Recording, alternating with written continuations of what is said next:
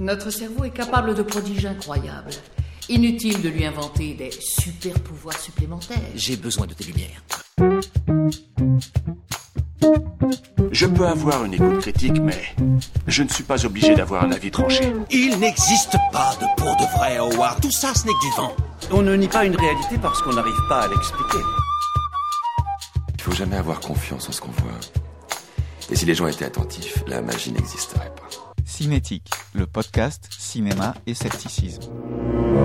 Alors bonjour à tous et à toutes et bienvenue dans Cinétique, le podcast du 7 art qui décrypte le cinéma avec des yeux sceptiques. Alors cette émission est la première d'une longue série, du moins on l'espère, où l'on va aborder un certain nombre de films qui nous semblent intéressants, donc du point de vue sceptique, zététique, plus globalement, on va dire, de la réflexion métacognitive, afin peut-être qu'un jour, il puisse servir au développement d'esprit critique, à créer des discussions en famille, entre amis, dans des ciné-clubs, à réfléchir ensemble aux méthodes que nous mettons en œuvre pour décrypter le réel. Ces films peuvent pousser au doute, décrire des éléments méthodologiques, en démontrer l'efficacité, ou, au contraire, avancer des thèses plus discutables.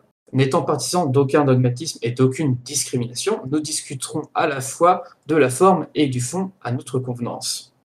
Les films que nous chroniquons sont tous présents sur la liste Sens Critique, nommée la Scepticothèque, la Cinémathèque sceptique et zététique. C'est une liste qui regroupe aujourd'hui près de 80 films et qui continue à être approvisionnée au rythme de nos découvertes et aussi des vôtres. Donc bien évidemment, cette liste ne sera jamais exhaustive, tout comme nous ne pourrons jamais aborder le contenu des œuvres en totalité. Ainsi, nous vous encourageons à continuer la discussion sur notre Discord ou sur nos différents réseaux sociaux. Nous sommes présents sur Facebook, Instagram, Twitter et TikTok. N'hésitez pas à nous faire parvenir vos critiques et vos remarques, que ce soit sur l'émission ou sur les films. Nous en serons à ce moment-là absolument ravis. Alors, il faut savoir que l'aventure de Cinétique, c'est aussi une aventure qui est avant tout collective. Et bien évidemment, tout ce travail ne peut pas se faire sans une équipe motivée, c'est-à-dire sans des chroniqueurs et des chroniqueuses de choix. Pour cela, nous avons avec nous aujourd'hui, si c'est faux, Adeline et Geoffrey. Bonjour à tous. Salut. Bonjour. Salut, Donc, euh, je vous propose pour cette première émission euh, de tous un peu nous présenter euh, tour à tour pour que nos auditeurs puissent savoir à peu près qui est-ce qu'ils écoutent. Adeline, je te propose de, commencer si ça te dit? Oui. Euh, bah, je m'appelle Adeline, j'ai 36 ans, je suis comédienne. Euh, j'ai fait des études de théâtre, cinéma et art visuel. Et j'ai d'abord euh, abordé l'esprit critique par l'étude du montage et des images au travers de mes études, puis avec des vulgarisateurs scientifiques, notamment les youtubeurs. Et ce que j'aime par-dessus tout, c'est décortiquer les films. Voilà pourquoi je suis ici. Merci beaucoup Adeline. Est-ce que Geoffrey, tu as envie de reprendre la suite? Oui, bien sûr. Alors, moi, je suis Geoffrey Gavalda, j'ai 30 ans. Je suis journaliste à la fois culture et fact-checking. Donc, je suis aussi sceptique depuis quelques années. Et j'ai eu une petite carrière euh, dans le cinéma euh, par le passé en tant que technicien. Donc, euh, je maîtrise beaucoup moins bien qu'Adeline le décortiquage de l'image, mais un petit peu plus la technique. Et surtout, je suis très bon public. Merci beaucoup, Geoffrey. Mais on est tous très bon public, hein, c'est le principe. si c'est faux, est-ce que tu veux te présenter? Non. Ok, merci. Alors. oui, alors moi, tout le monde m'appelle Noata, ou, si c'est faux, j'ai 18 ans et 13 ans d'expérience. Je vis en Bavière depuis 10 ans. Euh, donc, j'ai une petite chaîne euh, qui s'appelle Si mais peut-être que c'est vrai. Je suis également à la tête d'un collectif qui s'appelle AD16 avec deux autres personnes. On fait la promotion de l'esprit critique, euh, mais aussi de la, enfin, d'une méthode scientifique. On va, on va tester des médiums, des voyants, on va aller partir à la recherche de fantômes, de faits dans les forêts, etc. Alors moi, je connais pas grand-chose en, cinéma. J'étais même assez surprise euh, au niveau de l'invitation, que j'ai accepté avec plaisir. Hein.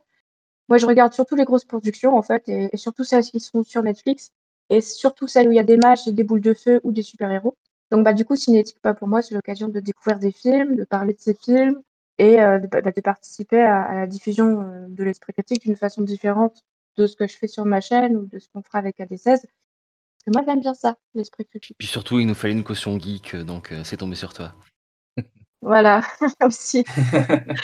Alors c'est super parce que moi, je viens de me rendre compte que je suis le plus jeune pour le coup. Euh, moi, je m'appelle Vivien, donc j'ai 28 ans. c'est pareil, j'ai fait des études de cinéma, j'ai fait un master en études cinématographiques. Maintenant, je suis en doctorat en socio-histoire du cinéma, donc beaucoup plus axé vers l'histoire générale du cinéma, plutôt vers les institutions, mais je m'intéresse aussi pas mal à la forme.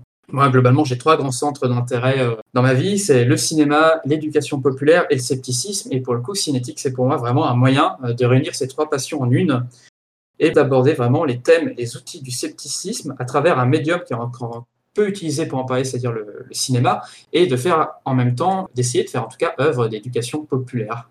Je pense qu'on a tous conscience ici que le cinéma est une forme culturelle c'est quelque chose qui apporte de fait euh, de l'esprit critique, parce que des films, quand on les voit, on les discute, on les critique, ça réinterroge aussi nos visions du monde. Mais c'est vrai qu'ici, dans cette émission, je pense qu'on a vraiment plus l'ambition d'attaquer le cinéma à travers vraiment cette vision-là du scepticisme et des outils vraiment méthodologiques qui permettent peut-être d'un peu moins nous tromper.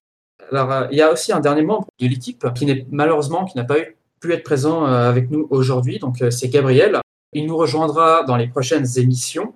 Nous allons aussi en profiter pour le remercier parce que c'est lui qui se consacre au montage de ces émissions. On a déjà fait deux émissions en test, c'est la première qui est diffusée. Et euh, donc, nous le remercions également pour son travail qui est, qui, absolument génial.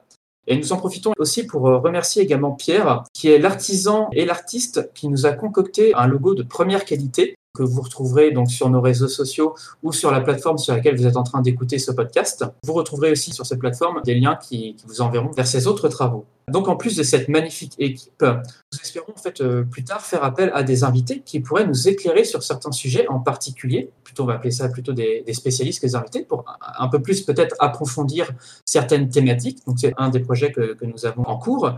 Et un autre projet peut-être qui verra le jour, c'est aussi la rédaction de fiches filmographiques. Résumons un petit peu les conversations qu'on a ici et qui permettront de donner une documentation à des professeurs ou à des éducateurs ou euh, à des gens qui sont plutôt euh, ancrés dans, dans, des associations de scepticisme pour réutiliser ces films, les, les, projeter, les utiliser pour parler euh, justement de scepticisme, créer euh, toute une documentation à ce propos. J'en appelle aussi à des personnes qui nous écoutent, qui sont intéressées par cette conception-là de cinéma et zététique scepticisme. Si jamais vous voulez nous rejoindre, on est totalement ouvert. N'hésitez pas à nous contacter. Alors maintenant que les présentations sont faites, est-ce que tout le monde est prêt pour la première de l'émission? Allons-y, Vivien. Oui. Dans ce cas, nous pouvons passer au film du jour. Vous avez accepté de jouer mon jeu et moi j'ai joué au vôtre. Ne crois-tu pas qu'il est temps de mourir? Il se fout de notre gueule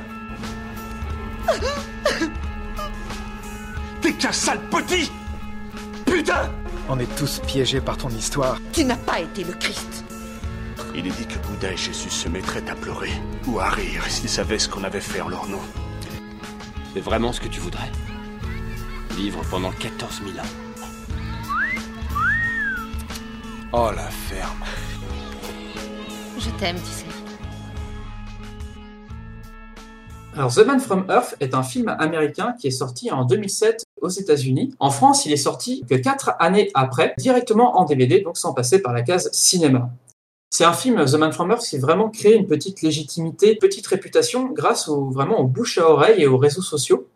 C'est vraiment un film qui s'est construit comme ça, qui, a, qui atteint aujourd'hui presque un statut culte pour euh, une certaine communauté cinéphile, notamment en termes de, films de, science-fiction. Alors c'est un film de huis clos, donc euh, qui réunit un archéologue, un anthropologue, un biologiste, un psychologue, une chrétienne et une étudiante qui se retrouvent pour le pot de départ d'un historien. C'est vrai, on dirait un peu le départ euh, d'une mauvaise blague. Elle n'est pas autant que celle que prépare John Ullman à ses collègues. John Ullman, donc, c'est l'historien. Les collègues, interloqués un peu par son départ précipité, après dix ans à exercer à l'université, il a une carrière devant lui qui s'ouvre et qui semble vraiment plutôt de bon augure.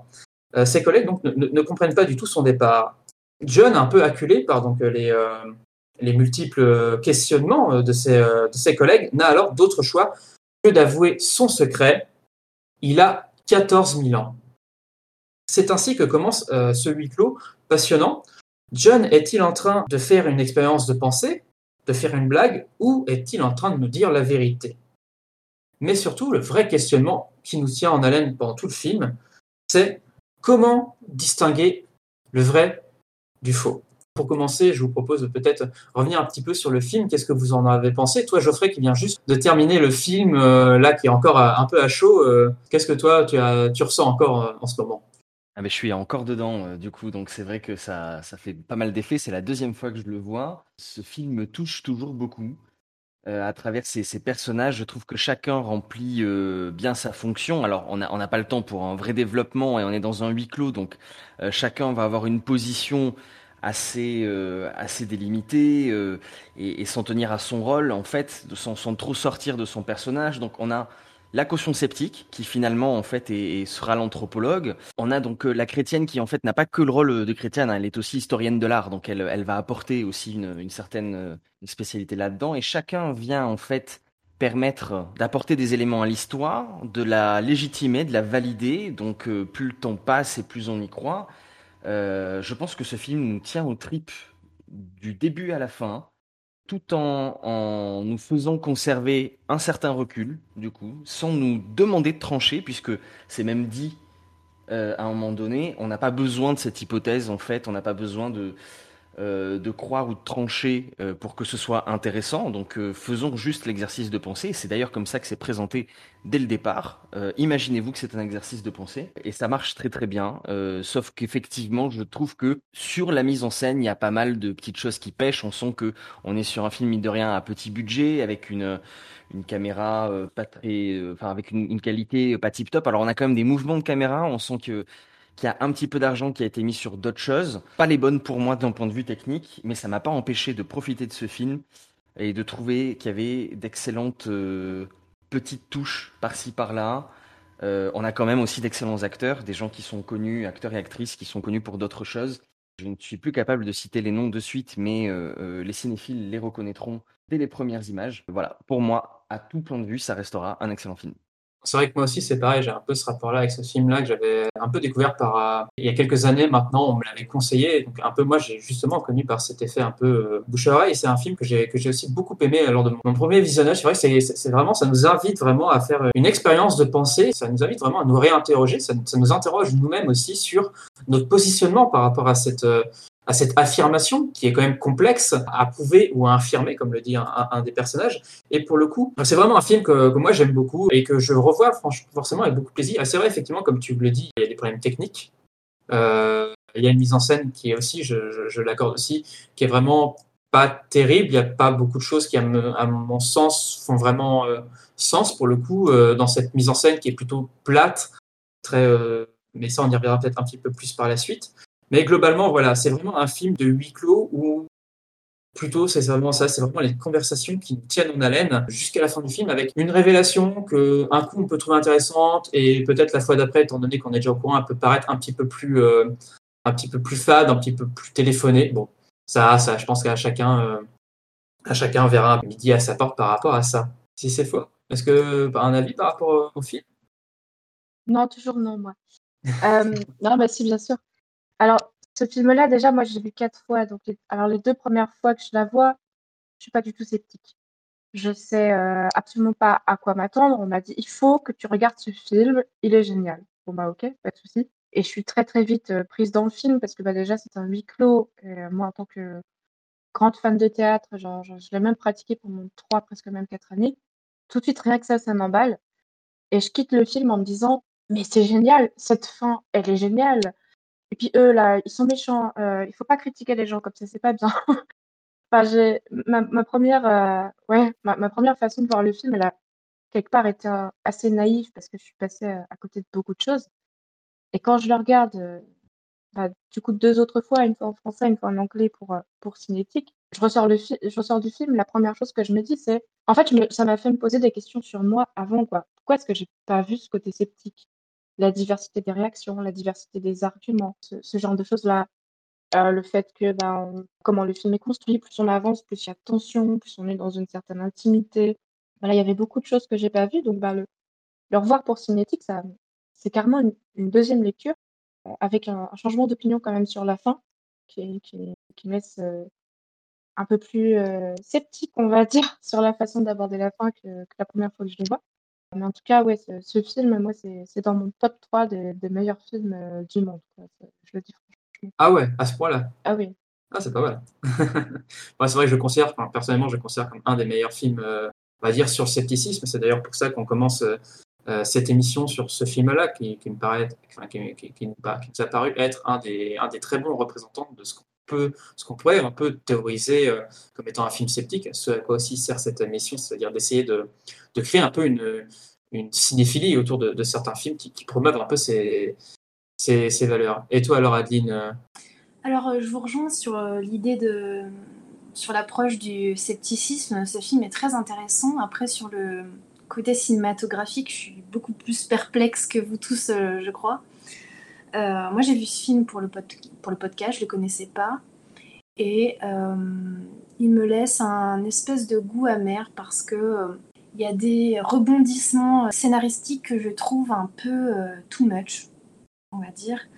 Néanmoins, ça reste un film très intéressant. Il y a une, belle promesse de départ. Hélas, je trouve que ça se dissipe au, fil du film et la fin ne, ne me satisfait pas du tout. Après, euh, j'ai aimé euh, retrouver des acteurs euh, phares des années 90, notamment Tony Todd qui joue Dan, l'anthropologue, qui est juste Candyman, pour ceux qui connaissent. Candyman, film d'horreur culte des années 90. On a également Hélène Crawford, qui était une actrice phare de la série Urgence. Donc ça fait plaisir de voir ces acteurs-là. Je crois c'est plutôt des acteurs qui jouent à la télévision, je crois. c'est vrai que j'en connais aucun pour le coup. C'est Hélène Crawford, elle, a aussi fait, euh, elle est aussi passée dans Desperate Housewives et dans beaucoup d'autres séries phares euh, de l'époque. Tout à fait, oui. C'est quoi, il y a 10-15 ans. Et c'est vrai, c'est vrai que, comme tu dis, il y a vraiment un côté euh, too much. Enfin, il y a, moi, c'est, vrai qu'il y a des trucs que j'ai notés. Il y a vraiment des réactions dans le film qui sont un peu à mourir de rire et qui nous font un petit peu, quelquefois, sortir du truc. Il y en a deux, notamment, enfin, c'est vraiment des remarques débiles qui arrivent comme ça en plein milieu du film ou notamment euh, bah, l'étudiante qui est censée bah, voilà, être une étudiante en université quand même à un bon niveau quoi, qui quand même va demander à quelqu'un qui a vécu, euh, qui a potentiellement vécu 14 000 ans, est un, homme des cavernes, si quand même il a connu les dinosaures quoi. Alors il y a, y a deux trois trucs complètement débiles dans le film comme ça qui nous font un peu sortir du film. Est-ce que c'est pas un peu là aussi pour euh, couper un peu la tension, respirer un peu? Oui, elle joue clairement le rôle de la naïve en plus cette étudiante un personnage très cliché. Euh, bon, à chaque fois qu'elle dit quelque chose, elle est, euh, un elle est bienveillante hein, dans son approche, mais euh, elle boit ses paroles sans jamais les discuter. C'est même, je pense, la seule qui prendra jamais position dans le doute, en fait, par rapport à, à, ce que dit John Oldman tout au long du film, en fait. Elle est, elle est fascinée par le truc, elle y croit dès le début. Il y a l'autre personnage dont j'ai oublié le, non, je crois que son métier n'est pas euh, avancé dans le film. Donc c'est celle qui est euh, plutôt la compagne de John Holman qui, pareil, euh, ne, prend pas du tout part finalement à la conversation. Et elle, c'est vraiment un personnage pour le coup qui sert vraiment à plutôt à ses instants de pause. C'est vrai que le film est un peu construit comme ça, c'est-à-dire qu'on a une phase en fait un peu de discussion dans un premier temps, et ensuite ces phases de discussion vont être entrecoupées de scènes, et notamment c'est des scènes où généralement on va aller plutôt vers l'extérieur. En fait, on va un peu avec les personnages respirer un peu, se dire on va, se détendre, un peu arrêter la réflexion avant de la reprendre quelques minutes après. C'est vrai que ce personnage-là sert un peu euh, plutôt de, de, respiration en fait dans, le, dans la discussion puisqu'elle prend absolument pas part à la discussion. Oui, c'est vrai. Alors visiblement, Sandy, elle est historienne. Hein. Ah, elle est historienne aussi. Et plus ou moins, euh, elle serait un peu l'assistante de John. En fait, c'est vrai que quand tu l'as rappelé là tout à l'heure, Geoffrey, euh, par rapport à, à Edith, tu as dit qu'elle est historienne de l'art. C'est vrai que moi, j'ai pas fait vraiment attention. Ça fait plusieurs fois que je vois le film. Donc là, j'ai fait bien attention au rôle de chacun. Et c'est vrai qu'il y a un moment, alors je sais plus c'est quel, de quel des personnages, et je crois que c'est euh, Harry qui dit ça. Tu as réussi à, en, parlant à John tu as réussi à moucher quatre scientifiques. Alors c'est pour ça que moi ça me semblait étonnant pour le coup. Je me suis dit ah ben voilà il y a quatre scientifiques donc euh, il y a l'archéologue, l'anthropologue, le biologiste et le psychologue. Et pour moi pour le coup vu que les, les, métiers j'ai l'impression n'ont pas été avancés par rapport à Sandy et à Edith, je me suis dit c'était pas forcément pour le coup des euh, euh ils n'avaient pas un métier de scientifique. Mais d'universitaire quand même. Mais d'universitaire. Voilà oui oui. C'est affirmé dans le film je me rappelle plus de ça. Je pense que c'est parce que c'est sciences humaines et que c'est un peu le côté sciences dures, sciences je pense que c'est pour ça qu'ils disent quatre euh, scientifiques, mais au final. Euh, ah ben pas forcément, puisqu'ils comptent le psychologue, hein, du coup, dans les, euh, dans les personnes de science. Donc, Sachant qu'il y a les sciences dures, il y a les sciences molles et il y a les sciences demi-molles dont fait partie la psychologie. donc voilà, ça dépend vraiment des conceptions de chacun. Après, moi, il y a un petit truc qui m'a un petit peu gêné dans, ce film-là, c'est qu'au niveau des femmes, on a une étudiante naïve, on a Edith, qui est la, croyante qui est croyante, quoi. Et puis, donc, on a la. Sandy. Sandy, voilà. Qui dit pas grand chose au final. Donc, c'est-à-dire qu'en fait, on a trois femmes. Elle est, elle est amoureuse. voilà. C'est le cliché de la, fille amoureuse qui va défendre son mec. Donc en fait, on, on a trois femmes qui finalement vont pas vraiment être euh, là pour argumenter, pour, pour, pour discuter. Je trouve ça quelque part un, un peu sexiste. Vraiment, le, Ouais. le fond de la discussion va se faire entre mecs, quoi. Ça m'a ça m'a un peu chiffonné, j'avoue. De façon générale, moi je suis assez d'accord avec cette impression. C'est probablement lié au, fait que le, roman initial est quand même pas tout jeune euh, non plus et qu'il est à peu près dans l'air de son temps. Et il y a une question que moi je me suis posée euh, qui me semblait importante à aborder philosophiquement dans l'hypothèse de base, qui n'arrivera jamais. Donc je peux vous le dire parce que c'est pas du spoil, c'est qu'à aucun moment donné, euh, alors se posera la question du patriarcat quand même effectivement, et de savoir comment lui a évolué avec ça mais personne ne lui demande s'il a déjà tué, s'il a déjà été euh, mauvais à une période de sa vie, genre presque volontairement, euh, ou même pour protéger euh, des proches. Et, je trouve qu'il y a des trous comme ça, effectivement, dans la morale de ce qui a pu lui être posé. Peut-être que ça correspond aussi à ce qui, à l'époque, aurait pu être demandé, alors que tout le reste, effectivement, est assez en phase encore avec ce qu'on sait aujourd'hui de l'état des connaissances actuelles. Il faut mettre les films dans leur contexte historique aussi, c'est vrai. Ouais, je suis assez d'accord là-dessus, euh, mais euh, enfin, sur le côté sexiste du film, c'est vrai qu'effectivement, il ressort énormément, et je pense que euh, le réalisateur n'a pas du tout une réflexion là-dessus, c'est quelque chose qui lui échappe totalement. Bon, je crois qu'Adeline reviendra un petit peu plus après sur peu la carrière de, du réalisateur, si on peut appeler ça une carrière. Mais donc globalement, je pense qu'il n'y a pas du tout de réflexion là-dessus, c'est vraiment quelque chose qui est, qui est du, sexisme ambiant, on va dire. Mais là où j'étais ent- entièrement d'accord avec ce que tu disais, Geoffrey, c'est vrai que qui est passionnant dans ce film-là, c'est qu'on a quand même euh, une théorie, enfin, on a une personne de 14 000 ans devant, théoriquement de 14 000 ans, donc devant les yeux. Et c'est vrai que là où je pense que le film fonctionne bien, c'est qu'il nous happe parce qu'on a envie de lui poser tous ensemble des tonnes de questions, on a envie de participer au débat, en fait. Et je trouve que c'est ça qui est génial avec ce film-là, c'est que voilà, il y a un homme de 14 000 ans, on a envie de lui poser toutes ces questions-là. Est-ce que tu as tué? Est-ce que tu as fait ça? Est-ce que tu as rencontré machin? Euh, Où est-ce que tu étais à cette époque-là, à ce moment-là? Comment tu as vécu ça? Qu'est-ce que tu as fait au moment, euh, par exemple, de la peste? Euh, Qu'est-ce que c'est évoqué un petit peu? Enfin, Voilà, il y, a- plein de choses. Et c'est vrai que, bon, moi, en plus, j'ai le côté très historien qui ressort à ce moment-là. C'est-à-dire que, bon, voilà, c'est une mine d'or, ce mec, en fait, euh, pour un historien. C'est-à-dire, c'est, euh, voilà, au niveau, euh, on abandonne un peu les sources, puis on va les prendre directement. Bon, bien sûr, je grossis le resserrement le trait, mais c'est vrai que si on avait une personne qui était 14 000 ans, je pense que n'importe qui aurait envie de lui poser euh, des tonnes et des tonnes de questions. Justement, par rapport à ce que tu dis, je trouve que ce qui est extrêmement bien fait dans ce film, c'est que les personnages posent les questions qu'on se pose à l'instant euh, en même temps qu'eux, euh, en tant que spectateur, et du coup, les réponses, elles arrivent au moment à peu près où on se les pose. Donc, on évolue avec les personnages, avec leurs questions, on a à peu près les mêmes, et du coup, je trouve que ce déroulé-là est très bien fait dans le film. Il y a, il y a une mine d'or pour les historiens, oui ou non, parce que il le dit lui-même à un moment, il y a, il y a beaucoup de choses euh, dont il se rappelle pas. Voilà, je, je suis un homme à un lieu. J'ai pas, euh, pour me tenir au courant, il faut que je lise. J'ai du mal à, à être au courant de tout ce qui se passe partout. Oui. Donc il a très certainement beaucoup de choses à apporter, mais de là à être une mine d'or, euh, j'ai comme un doute. Rétrospectivement, la presse euh, n'existe pour lui que depuis 400 ans, alors qu'il en a 14 000. Donc, euh, la plus grande partie de sa vie, il a l'impression d'avoir toujours été au courant des choses en dernier et d'avoir découvert même plus tard que le reste de l'humanité. Et c'est ce en quoi je ne suis pas tout à fait d'accord avec ce que disait Adeline sur le fait que c'est vrai qu'il y a des éléments qui paraissent un peu gros parce que euh, on a plusieurs révélations qui arrivent au fur et à mesure et on se dit bah il a tout fait, il a tout vu. euh, qui viennent contredire justement le fait qu'il nous dit bah je sais pas tout Euh, et en même temps si on ramène ces quelque chose qui sont quand même effectivement une dimension carrément mythique par rapport à la fondation euh, du monde moderne euh, ça représente peu de choses par rapport à l'ensemble euh, des événements historiques qui se sont produits. Donc ça reste de l'ordre de, l'acceptable pour un film à partir du moment où on accepte de suspendre un petit peu sa crédulité quand même parce que ça reste une fiction. Mais oui, pour ce qui est, pour ce qui est des petits trous, en fait, dans ce film, on est en plein dans le problème de, de l'irréfutabilité, en fait. On n'a pas de preuves matérielles, on n'a pas de preuves physiques. John a réponse à peu près à tout. Et c'est dit.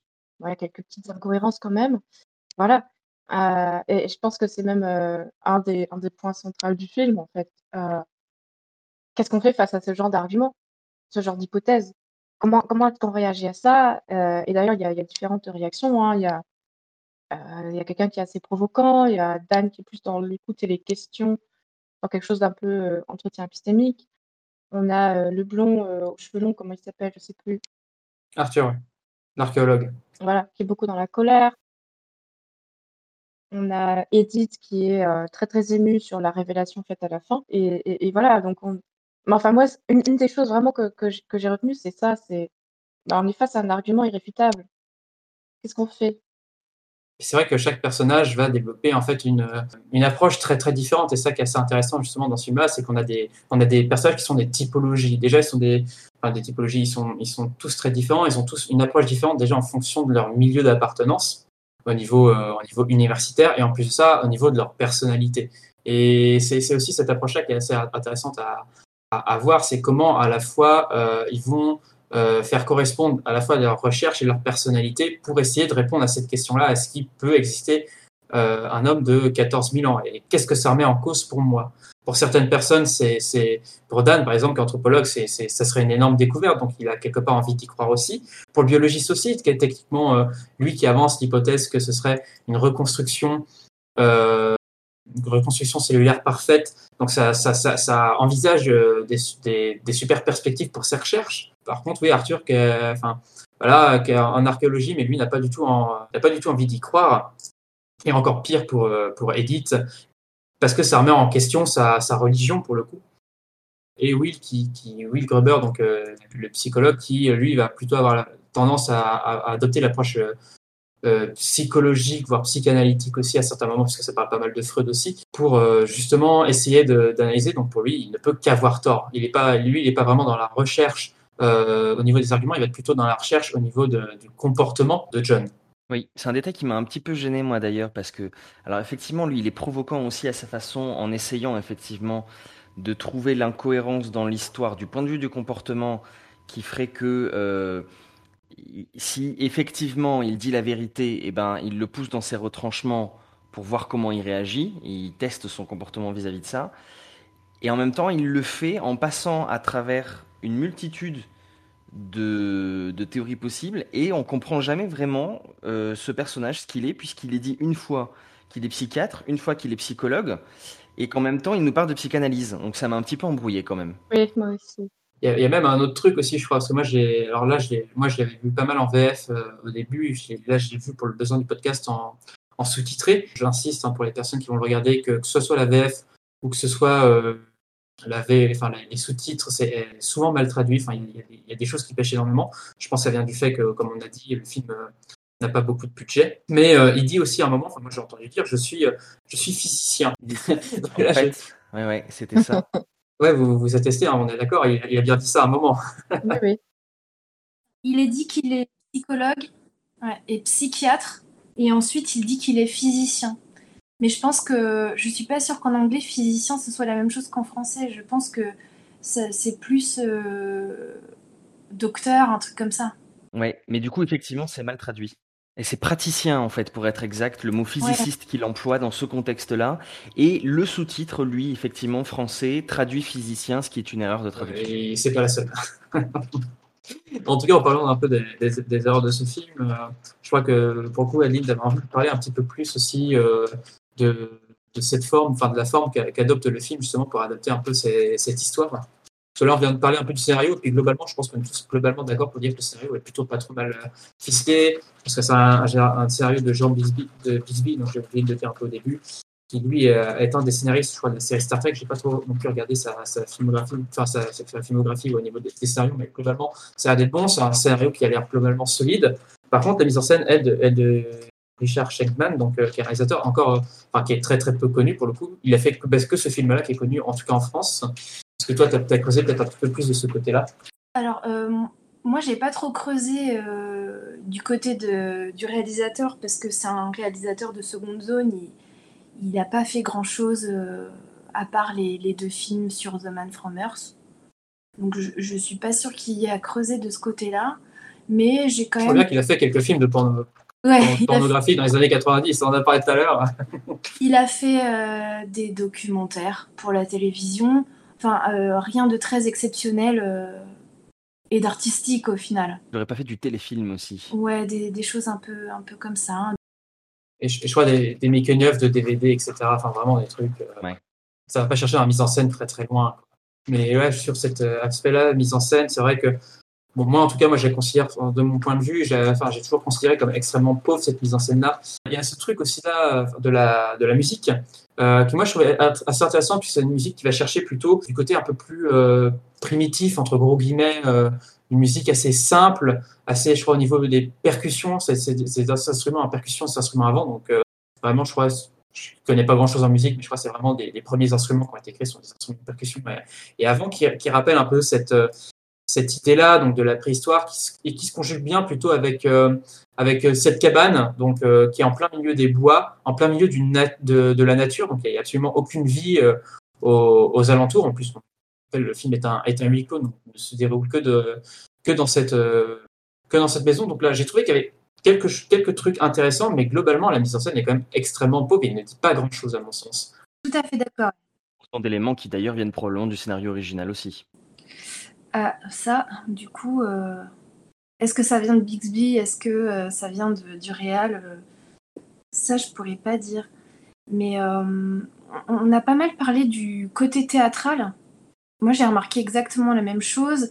C'est-à-dire que tout se passe à peu près dans la même pièce. Il y a beaucoup de dialogue, très peu d'action. Et finalement, ça se demandait si, en pièce de théâtre, ce sujet-là aurait pas été encore plus intéressant. Euh, c'est un huis clos, on l'a dit. Chaque personnage a un rôle bien défini, un statut. C'est presque comme si euh, une discipline scientifique était personnifiée, à laquelle à chaque fois se confronte John, le biologiste, la biologie, si on veut parler comme ça, la biologie, l'histoire de l'art se confronte à cet individu qui dit avoir 14 000 ans. Les personnages sont plutôt statiques et assis en cercle. Et du coup, moi, ce que je vois par rapport à ça, c'est que, en fait, la mise en scène, elle nous propose basiquement de remonter dans le temps. C'est-à-dire comme si euh, on allait euh, progressivement d'une déposition de la modernité vers l'archéisme, le primitivisme, du jour vers la nuit, puisque le film commence le jour et se termine la nuit, comme si ça faisait écho à un certain mysticisme, en fait, comme si on allait au retour aux origines. À savoir qu'au début du film, ils boivent des bières, du whisky, euh, ils utilisent un micro-ondes, des téléphones, ils mangent des snacks. Euh, et ensuite, euh, ils se rassemblent autour de la cheminée qui, petit à petit, devient la seule source de lumière, où les personnages sont éclairés en clair-obscur, et la seule source de chaleur, ce qui peut faire référence peut-être à l'ère glaciaire. Donc plus on avance dans le film, et plus on, va vers un, épurement de l'espace. Donc moi j'y vois un, un, une volonté de retour aux origines et aussi celle du théâtre primitif parce que le théâtre à la base vient euh, du rite, euh, de la transmission orale, etc.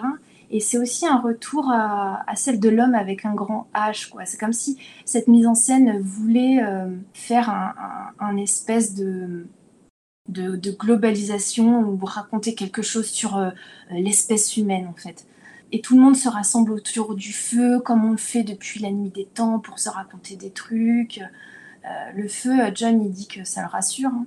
Et c'est également euh, euh, le début du deuxième film, hein, un gros plan sur la cheminée en pierre. Cheminée en pierre, âge de pierre, bon, c'est un, peu, un peu basique de dire ça, mais je crois que c'est un peu ça ce qu'il voulait faire le réalisateur. Et Vivien, tu parlais de la musique, effectivement. Et là, je vais commencer à spoiler si vous êtes d'accord. Oui, je pense qu'on peut, on peut commencer à spoiler, effectivement, c'est vrai. Ouais. Allez, c'est parti, on spoil comme des porcs. ok. Alors, à la fin, il meurt. Voilà, excusez-moi.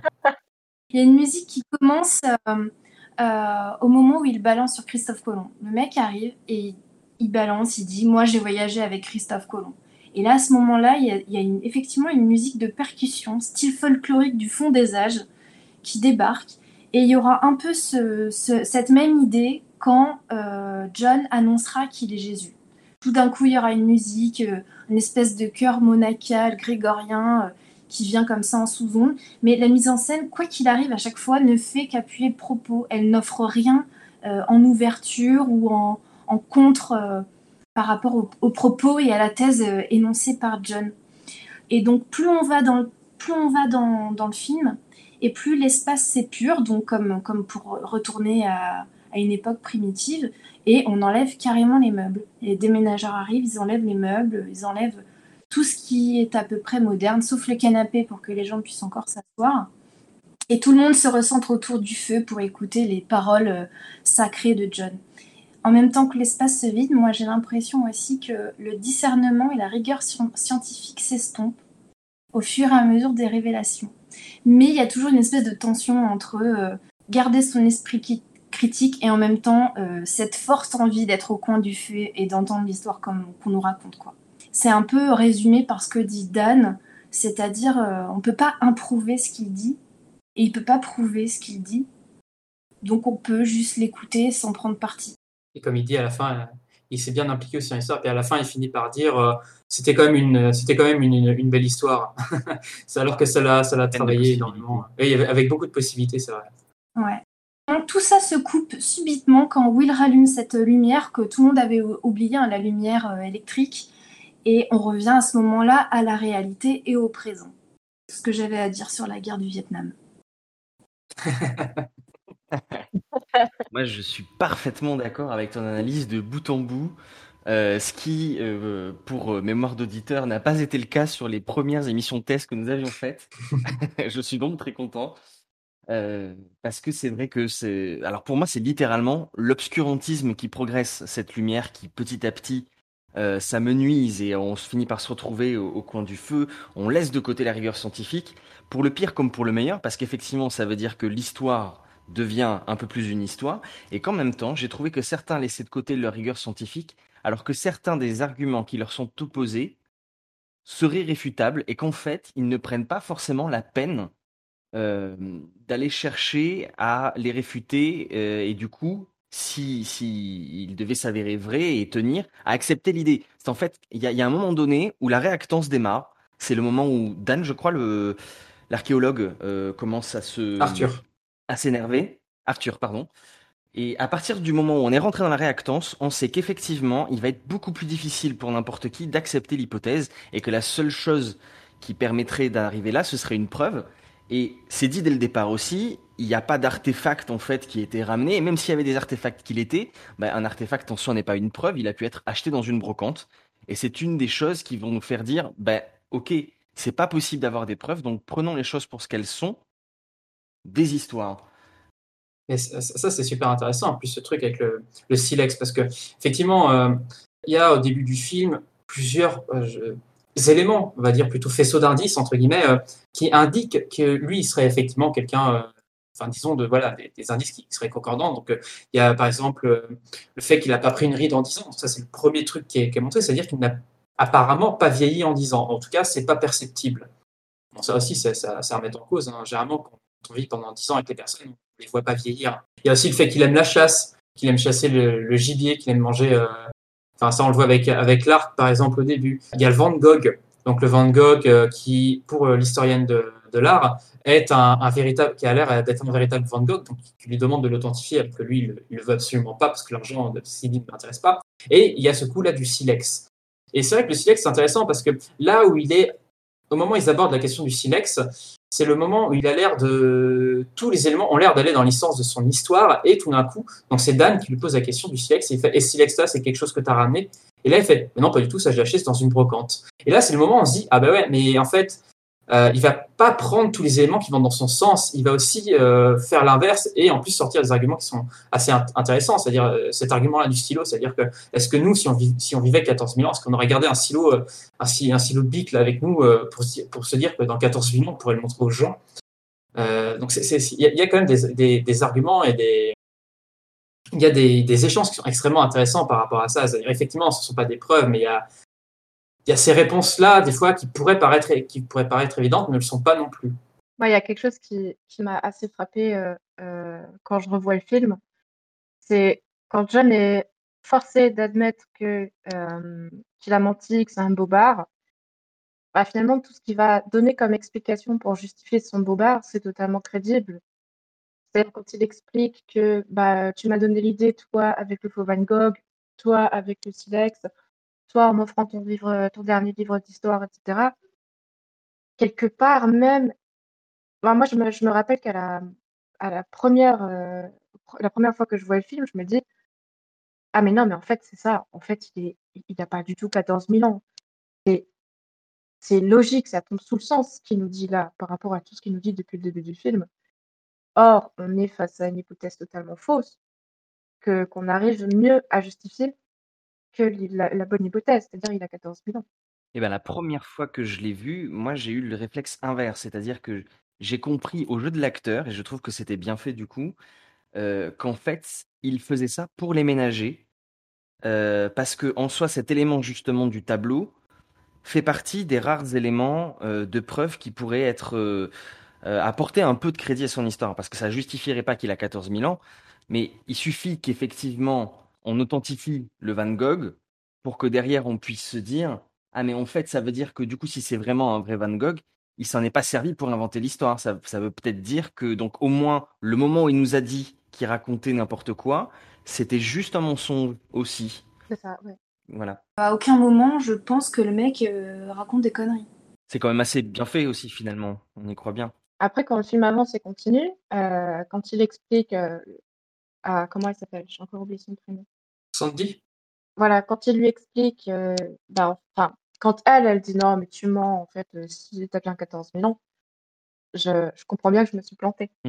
mais mais c'est vrai que sur, sur le coup, c'est tellement. Enfin, moi, quand il explique qu'en fait, il a menti et pourquoi il l'a fait et d'où il a eu les idées, moi, au premier visionnage, je m'étais dit, bah, c'est beaucoup plus logique, en fait.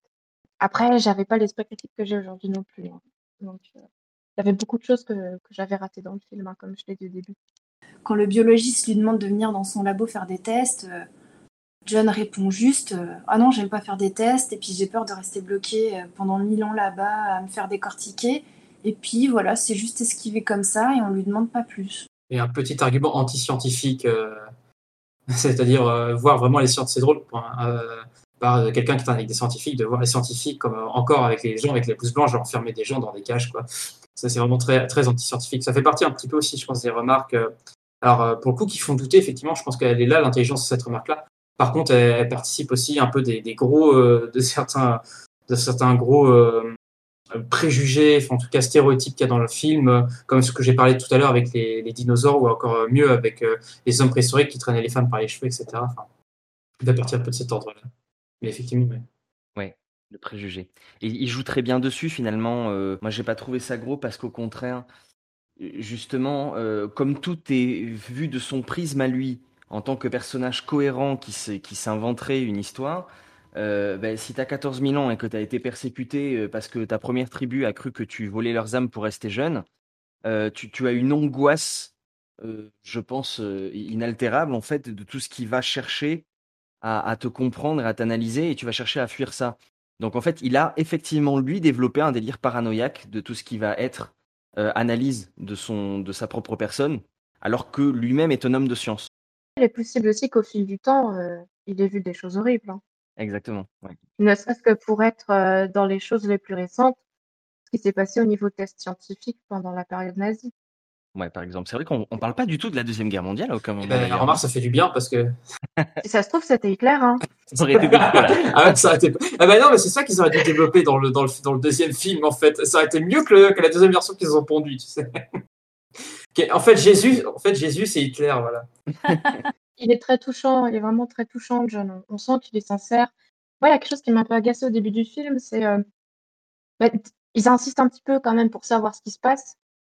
Euh, ils insistent pas mal même d'ailleurs pour, euh, pour savoir ce qui se passe. Et puis quand John finit par, euh, par leur expliquer, bah, après ils vont lui reprocher. Mais pourquoi tu nous racontes ça? Mais pourquoi tu fais ça? Mais, mais vous l'avez demandé, les gars.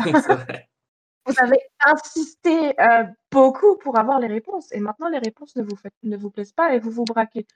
C'est quelque chose d'assez classique. hein. On, on a tous déjà rencontré des gens qui sont braqués quand on, on leur a dit certaines, certaines, certaines réalités. J'ai moi-même vécu ça avec euh, certaines fake med ou, ou des choses Il comme y a quand ça. même peu de personnes qui, sont, qui ont dit être, euh, être Jésus face à des croyants. euh, Bon, il y en a, hein, mais, mais là, avec quelqu'un qui a l'air sain d'esprit, disons. Avec quelqu'un qui a l'air sain d'esprit. Ouais, mais ça, c'est ça, c'est la révélation de la fin. C'est complètement autre chose. Moi, j'avais pas vu venir d'ailleurs. hein. J'étais. Oh mais c'est génial. Ah, c'est- drôle parce que moi, je me rappelle exactement ma, ma réaction à ce moment-là, il commence à aborder cette question-là. Et puis j'étais, non, non, non, ils ça. vont pas faire ça. Non, ils vont, ah, mais si, ils le font. Genre, le mec, c'est Jésus. Ok. Moi, j'en avais besoin J'avais besoin qu'il fasse un truc trop gros pour être vrai comme ça, parce qu'il fallait que ça donne un enjeu, un véritable intérêt au film, et que quand même, tu vois, il le, il l'aborde avec modestie, il dit non, mais ça a été grossi, comprenez, j'étais pas si génial, euh, forcément, voilà. Bon, c'était, c'était quand même sympa, voilà. ouais, c'est ça. Ah, Il est quand même, euh, il est quand même très très dur euh, envers les mythes qui ont été créés sur, euh, sur Jésus ou les religions en général, ou ce qui a été fait avec la religion, au nom de la religion, pour la religion. Il mâche pas forcément Ouais. euh, ses mots sur la fin. Et ça, et, et ça c'est vraiment, ça pour c'est dans un film euh, américain, c'est quand même assez, assez faut, faut, faut le noter, ça, parce que bah, dans le cinéma américain, le rapport à la religion, c'est c'est sacré, quoi. C'est en tout cas pour une grosse partie de la filmographie américaine. Là, on est quand même sur un film qui fait ouvertement du blasphème et, euh, et, qui justement développe un discours à travers ça, à travers la remise en cause effectivement des, religions. C'est quand même assez rare dans des films hein, de faire ça. La plupart des films essaient justement pas, pas se frotter à ces questions-là, justement pour éviter d'avoir des, des problèmes de, de censure ou des problèmes de, ou des problèmes de ce qu'on appelle de troubles à l'ordre public. Voilà quoi. Donc ça, c'est quand même un, truc qu'il faut remarquer au film, c'est que là-dedans, il, y va, il y va, il y va quand même globalement à, à fond quoi. Et si c'est un truc qui peut paraître grossier, c'est un truc aussi qui, peut- qui peut être potentiellement euh, euh, qui fait du qui fait du bien à entendre. Ça, ça change aussi un peu quoi. Bah, ça semble grossier. Enfin, à un moment, quand on a vécu 14 000 ans, est-ce que c'est si improbable que ça qu'on ait été Jésus ou Einstein ou, ou quelqu'un d'autre, quoi? Ou au moins une figure historique, ouais, ouais, mhm, c'est sûr. Voilà. Les probabilités. Ouais, c'est ça. Et il dit j'ai eu des châteaux, des choses comme ça. Donc il y a eu aussi des périodes où il a été visiblement une personne importante, une personne avec de l'argent. Euh, Disciple de Bouddha, hein, pas Bouddha lui-même, donc ça fait une grosse différence quand même parce que il y a plusieurs moments comme ça où on dit bon voilà il a été pote avec Van Gogh, il a connu Colomb. Je crois, je suis pas sûr ce qu'il ait dit qu'il voyage avec lui. Parce que si c'est le cas, c'est effectivement une incohérence ou bon pas forcément, mais parce qu'il dit par contre n'être arrivé aux États-Unis que en 1880, je crois, quelque chose comme ça, ou assez tard en tout cas. Il a dit qu'il a fait le voyage avec Colomb, mais après ça n'empêche pas qu'il a pu revenir. La plupart des marins étaient revenus. hein. Ouais, effectivement. Oui, il dit qu'il voyage avec Colomb. Hmm. Moi, ce qui, je sais pas statistiquement si c'est euh, probable que le mec ait, a- ait connu euh, Colomb, ait connu Van Gogh. Et ça veut dire qu'il a quand même été à plein d'endroits différents. Sur le nombre de, de personnes dans la population et le nombre d'années, etc., je trouve ça quand même assez incroyable. Pour le coup, avec 14 000 ans, il a un bagage culturel énorme, c'est-à-dire qu'il a accumulé euh, une certaine forme de connaissances, il a, il a quelque chose qui lui permet de se distinguer au sein de la population, qui peut lui permettre de se faire remarquer extrêmement facilement. Et je pense que bah, dans des secteurs euh, de l'intelligentsia, où c'est généralement de là que sortent les personnes les plus connues, parce qu'ils ont laissé des choses derrière eux, euh, c'est pas si étonnant que ça qu'il ait pu fréquenter des gens de ce, de ce milieu-là, pour le coup, qui sont souvent des milieux d'ailleurs assez fermés, et, puis en plus à une époque où il y avait quand même aussi beaucoup moins de monde sur la Terre, etc.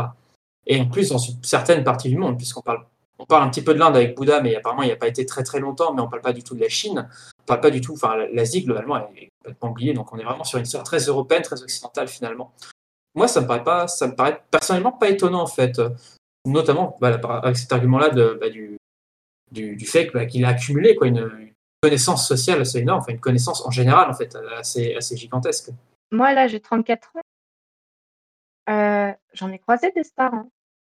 en seulement 34 ans. Et, et t'ont pas donné des. Ouais, après des stars, il y en a plus aujourd'hui qu'à une époque. Et puis après.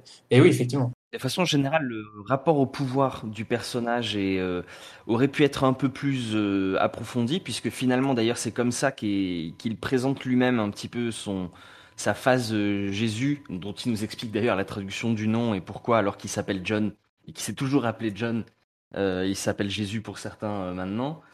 Mais euh, il dit qu'en gros, il essaie de se rebeller et presque de monter en fait une, une armée et d'appeler à la rébellion contre Rome.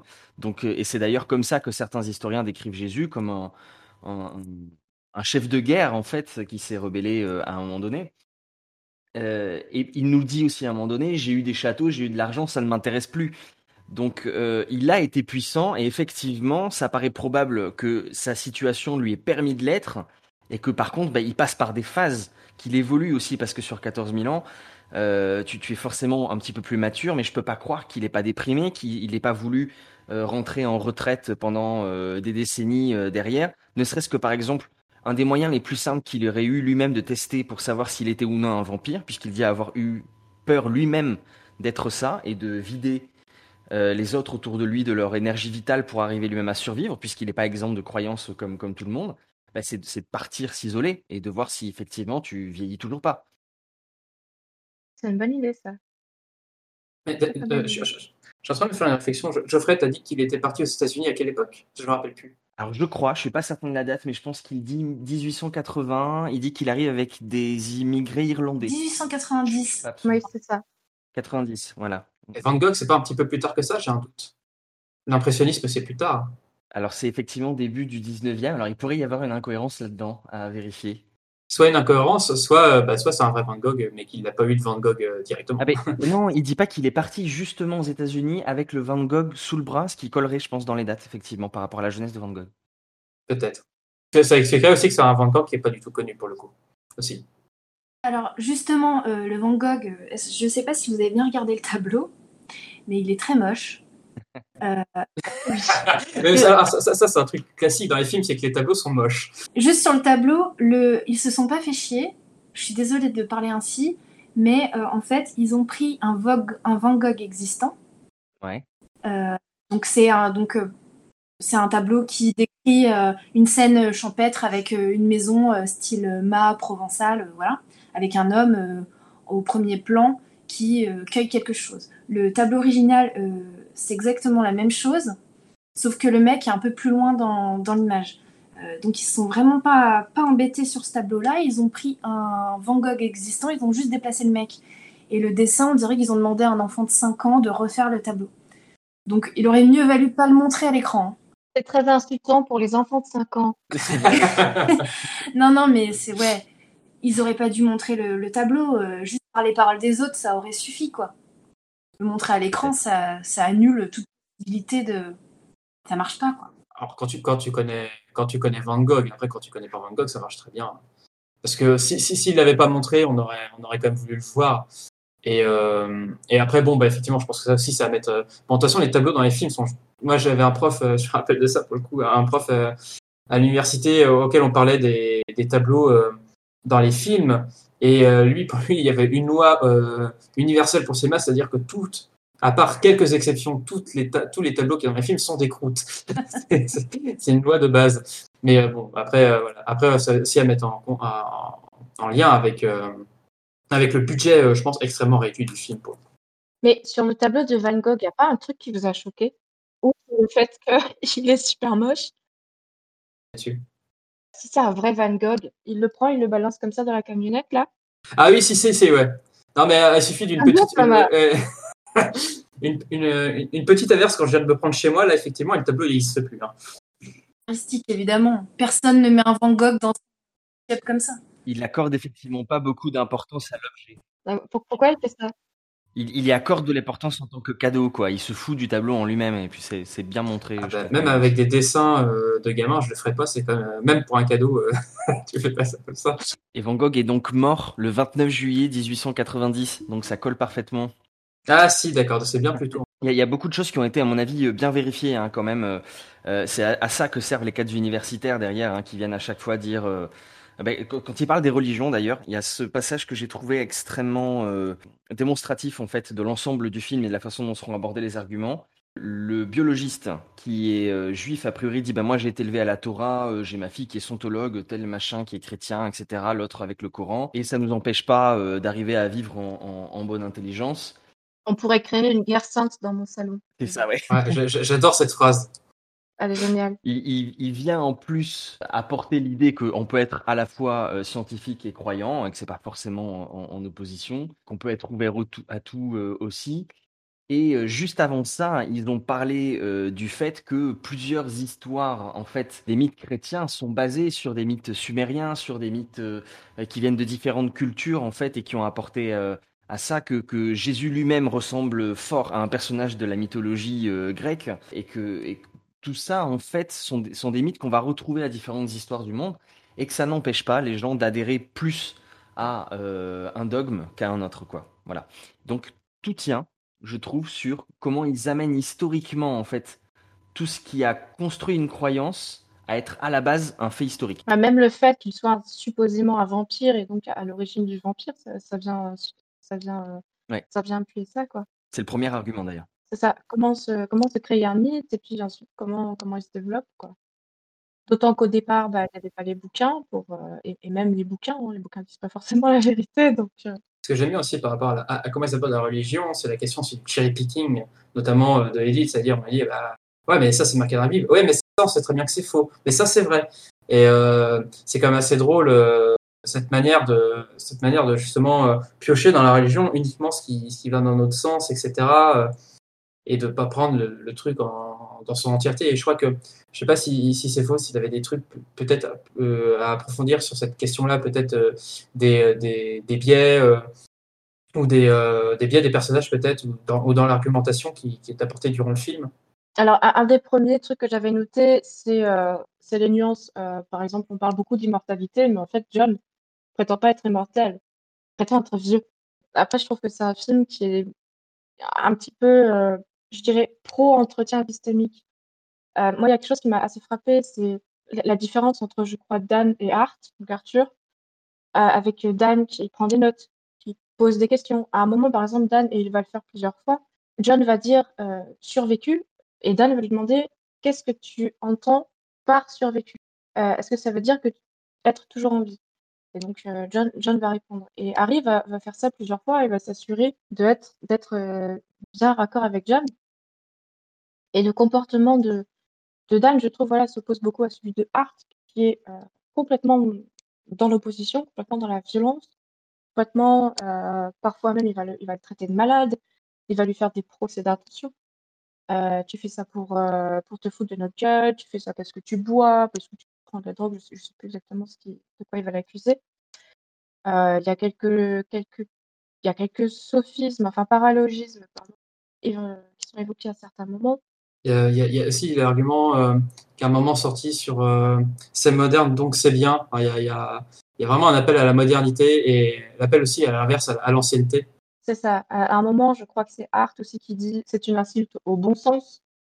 On sait tous euh, que le bon sens, euh, c'est très très compliqué le, bon sens. On a, euh, je crois que c'est Dan, encore une fois, qui va dire ton histoire ne fonctionne pas avec la nature telle qu'on la connaît. Effectivement, en science, on a ce côté, euh, bah, si ça colle pas, c'est peut-être que- parce que c'est pas ok, c'est pas vrai, euh, on se trompe. Euh, ce à quoi va répondre d'ailleurs John, euh, mais il y a tellement de choses qu'on ignore, qui est complètement vrai aussi. J'ai découvert donc très vite. J'en avais repéré d'autres dans le film. Oui, c'est moderne, donc c'est bien. Voilà, C'était ça la- l'appel. euh, C'était Edith, tu vois, qui disait ça. Oui, c'était Edith qui parlait, je crois, de l'Ancien Testament ou du Nouveau Testament, je sais plus bien. Et euh, Dan qui lui rétorque euh, Ah, c'est moderne, donc c'est bien. Mais alors en plus, sur un ton un peu méprisant comme ça, euh, presque, presque la police du paralogisme. Ah, attention, euh, paralogisme. Moi, ça m'avait euh, assez, euh, assez frappé.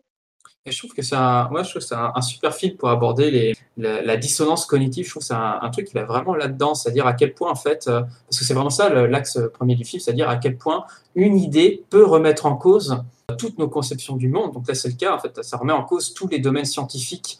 Euh, il remet, en fait, au fur et à mesure de l'avancée, il remet en cause tout- toutes les, tous les domaines scientifiques, que ce soit la biologie, euh, peut-être moins, moins quand même l'an- l'an- l'an- l'anthropologie et, euh, et l'archéologie, mais la, biologie, c'est totalement remis en cause. Enfin, voilà, on remet en cause aussi les religions. Et ça, ça- ce qui est assez intéressant, c'est comment en fait chaque personnage va en fait gérer, euh, c'est ça, sa dissonance cognitive, à, à quel point euh, en fait ce qui, ce qui crée va remettre en cause les, les croyances. Et c'est vrai que c'est un, je trouve que c'est un, un grand film pour parler en fait de, de différents thèmes. Donc on a, on a, on a déjà évoqué euh, la religion, on a évoqué aussi bah, pour le coup euh, le thème de qu'est-ce que qu'est-ce que la qu'est-ce que le vrai, qu'est-ce que la réalité, comment est-ce qu'on peut évaluer la, la réalité dans, dans un cas comme, comme ça, quels outils on utilise. Ouais. Ça, je trouve que c'est extrêmement intéressant. Et c'est aussi un grand film aussi sur la mort, sur la comment en fait euh, cet homme qui est immortel en fait euh, renvoie tous les personnages à leurs conditions mortelles. Et ça, c'est aussi une des violences qui est qui est présent dans le film en fait et surtout en qui concerne le, le personnage de Will en fait qui, qui lui voit la mort tout autour de lui. Parce que lui déjà il est, il est cardiaque. En plus de ça il vient de perdre sa femme. Donc c'est quelqu'un qui, qui, qui aborde le problème plutôt dans ce sens-là dans ce sens très plutôt émotionnel dans son rapport à la mort. Et de voir quelqu'un qui est euh, immortel je pense qu'il prend ça d'une manière tellement injuste en fait pour lui c'est c'est tellement injuste ce que, si c'est vrai qu'il peut pas l'accepter ça. je trouve ça extrêmement intéressant. C'est vraiment cette, cette question-là sur la dissonance cognitive. En fait, chaque personnage doit, doit gérer ça et je trouve ça assez intéressant pour voir un peu les profils psychologiques différents. Je trouve ça assez intéressant. Tout à fait. Ouais, puis je- je- il y, y en a qui vont même proposer des, des hypothèses. En fait, par exemple, tu parlais de la biologie. Euh, à un moment, donc le, bah, le biologiste, il dit, bah voilà, ce qui serait possible, c'est que, bah, en fait, ces organes se régénèrent, qu'il n'y ait pas de nécrose. Ce et, ce qui va être opposé à ça un peu plus tard, c'est comment est-ce qu'on serait passé à côté d'un truc aussi énorme. Bon, après, tout le film, il est comme ça, hein, c'est des ping-pong, euh, ça marche, ça marche pas, ça colle, ça colle pas. Euh, Edith, qui vient de perdre une proche ou un proche, je sais plus, qui avait Alzheimer, elle, bah, voit aussi John avec un Alzheimer, parce que bon, ça, tout le monde ne le sait pas forcément. Euh, mais la maladie d'Alzheimer, ça, c'est pas seulement une perte de mémoire, c'est aussi parfois des, des, des, délires, en fait. Et, euh, voilà, après, il y a, plein d'autres hypothèses qui, vont être euh, proposées dans le film. Alors, la première, c'était Je suis une incarnation divine. Ensuite, il y a eu la possibilité, donc, euh, Ça, je peux pas se préciser parce que je crois que dans la version anglaise, euh, et je sais pas si Adeline ou Geoffrey vous avez fait attention, mais je crois qu'il dit It's just happened, c'est juste arrivé, et ça a été traduit par Je suis une incarnation divine. Moi, ça m'a tué personnellement. Oui, c'est vrai. je sais pas, c'est. J'ai pas fait gaffe. Ah, t'as fait. Mais. ouais, Ouais, c'est pas... Oui, c'est vrai. C'est vrai. C'est vrai, pardon. Non, mais t'inquiète pas, Euh, mais c'est ah, c'est- dire que les voilà. traditions sont. Donc, c'est juste arrivé. Ses organes se régénèrent. Après, on a eu. euh, il vit hors du système spatio-temporel. Euh, puis la, la thèse euh, du vampire. Puis qu'il est malade. Malade au sens euh, psycholo- psycho- psychologique ou psychiatrique du terme, je sais jamais. Euh, après, c'est euh, il s'ennuie, il a fait quelque chose de mal, il joue avec nous. Puis il a Alzheimer. Et en dernier lieu, il prend de la drogue. Et je voudrais juste euh, revenir, euh, je sais plus qui parlait tout à l'heure de, euh, du fait qu'il pourrait tester si oui ou non, effectivement, il vole la vie des gens en s'isolant. Oui. Euh, moi, j'adore- j'adorerais voir un film où toutes les, toutes les hypothèses sont, euh, euh, sont explorées et, et- et voir ce que ça donne. Est-ce que tient la route ou pas? Un film de 5 heures, sans doute. Ah, mais moi, le film, il durerait 24 heures déjà, euh, The Man from Earth. euh, je- ça me poserait pas de problème. Moi, aucun souci. Ça ferait une longue pièce de théâtre en tout cas. Contrairement à la suite, voilà, contrairement à la suite qui, est. euh, Oui, oui, oui, on va. Voilà, que je n'ai pas vu moi, alors je ne sais pas, mais je, je vous fais confiance là-dessus. hein. Oui. Bah, on, on, peut, on peut pas dire que c'est un sujet qui fâche, puisque tout le monde est d'accord pour dire que c'est globalement très merdique. D'accord. quelque chose qu'on n'a pas abordé, là, je le vois dans mes notes, dans mes notes c'est que à un moment, John dit avoir croisé une autre personne qui lui aussi se disait euh, très très vieille ou immortelle, et lui-même en a douté. Chacun doute de l'autre d'ailleurs, parce que Oui, c'est ça. ils savent exactement ce que ça implique Ouais. euh, comme difficulté de se croire. Ils ont aussi croi- croisé des charlatans, euh, forcément, dans leur vie. Ils, savent que le seul moyen d'y croire vraiment, euh, bah, c'est de se recroiser plus tard. Et il dit, j'ai cru le revoir dans un train 200 ans plus tard, et puis euh, je l'ai perdu de vue. Voilà, impossible de vérifier. Quelle frustration. En tout cas, on ne saura jamais. C'est ça. Peut-être dans le 3. Voilà, j'allais dire, sauf s'il y a un troisième. Ah ben ça, ça aussi, ça aurait été une piste intéressante pour le 2, c'est-à-dire de faire intervenir cette personne-là. Mais bon, euh, apparemment, toutes les pistes intéressantes, ils les ont mis à la poubelle, ils ont pris tous les trucs euh, vraiment merdiques. Surtout que sur le plan scientifique, euh, l'idée qu'il n'y en ait qu'un seul qui soit comme ça, euh, ça paraît encore moins plausible. Et, et je la tiens ma transition là, parce que cette question, cette histoire de descendance, on sait qu'il est euh, parfaitement euh, fertile, hein, qu'il a eu a priori pléthore de descendance. Ce sera très vite abordé pour dire, euh, bah, t'as forcément eu tellement de descendants au cours de 14 000 ans qu'il y en a au moins un de nous ici qui est un de tes descendants directs. Et il croit pas si bien dire puisqu'il y a son petit-fils qui est dans la pièce, euh, son petit-fils direct. Son fils? Euh, je crois qu'il Son fils C'est pas son fils? C'est son fils? Non, c'est son fils. C'est son fils, d'accord, parce que c'est effectivement. Euh, il m'a semblé entendre grandchildren à la fin, en, en anglais, je suis pas certain. Non, c'est parce qu'il parle bien de son père qui l'a quitté quand il était môme. Ouais. Et euh, après, il l'a frotté en disant Ouais, toi, t'as toujours eu froid, etc. Enfin, donc, il y a vraiment un rapport entre les deux, de, de père à fils, en fait. Pas. Son fils, donc voilà, effectivement, donc descendant euh, direct, alors que euh, ça pourrait être genre Gengis Khan avec tout le monde là dans le sang, tu vois. Mais non, non, c'est encore plus direct que ça, et c'est d'ailleurs euh, ce qui va être finalement un des trucs qui vont te marquer pendant le film pour te dire ah mais oui, mais en fait s'il avait des descendants, du coup, euh, et ben forcément il pourrait dire ah mais j'ai été euh, le père de telle personne ou donner une identité qui puisse être confirmée et qu'on puisse vérifier son histoire. Et effectivement, c'est ce qui permettra à la fin le plot twist final et de dire Bah oui, je, suis ton père, voilà, c'est la preuve, Luc, machin, tout ça, la guerre des étoiles. Voilà. c'est clair. ah, c'est clair, en fait, c'est vachement inspiré de Star Wars, parce que j'avais pas vu le rapport. je suis ton père. Ouais, c'est pas mal. Le plot twist c'était quand même génial. Voilà. Et vite fait évoquer en plus cette question-là, il y a un des personnages qui dit, je crois au tout début du film, enfin, que justement, euh, quand il dit qu'il y a 14 000 ans, il y en a un qui lui dit Ah, ben tu dois en avoir une sacrée descendance, si ça se trouve, il y en a certains ici qui sont tes, euh, qui sont tes, qui sont tes descendants directs, en fait. Et c'est vrai que c'est une question, comme tu parlais par rapport à Jessica, Jessica, c'est vraiment une question qui se pose pour le coup. Euh, je voulais dire par rapport à Will, ce qui est intéressant, c'est que c'est le, celui qui est le plus dans la violence. Et du coup, ça se demandait s'il reconnaît pas en fait euh, John dès le départ. C'est vrai, c'est vrai. Parce qu'a priori, il a connu son père petit, il, il donne des anecdotes. Donc, est-ce qu'il n'y a pas un, un côté euh, un peu. euh, ce gars me fait disjoncter, il me rappelle trop mon père? C'est un truc très freudien, ça. Ah, ça, c'est intéressant. Ouais. Ouais, mais c'est son truc, Will. Que- comme le mec est devenu psychanalyste, ça l'a bien travaillé toute sa vie, quoi. Preuve. Le rapport au... Ah, c'est ça, le rapport au père, c'est vrai, du coup, il est, il est direct, ouais. La boucle est bouclée, ouais. ouais. Mais ça change des rapports à la mère, hein, en psychanalyse. Et ben voilà, bah, ça aurait été une piste aussi pour le deuxième, sauf que bah, cette piste-là n'a pas, pas non plus été explorée. Ils, ont, ils en parlent. D'accord. Il parle du manque de la mer un tout petit peu à un moment donné.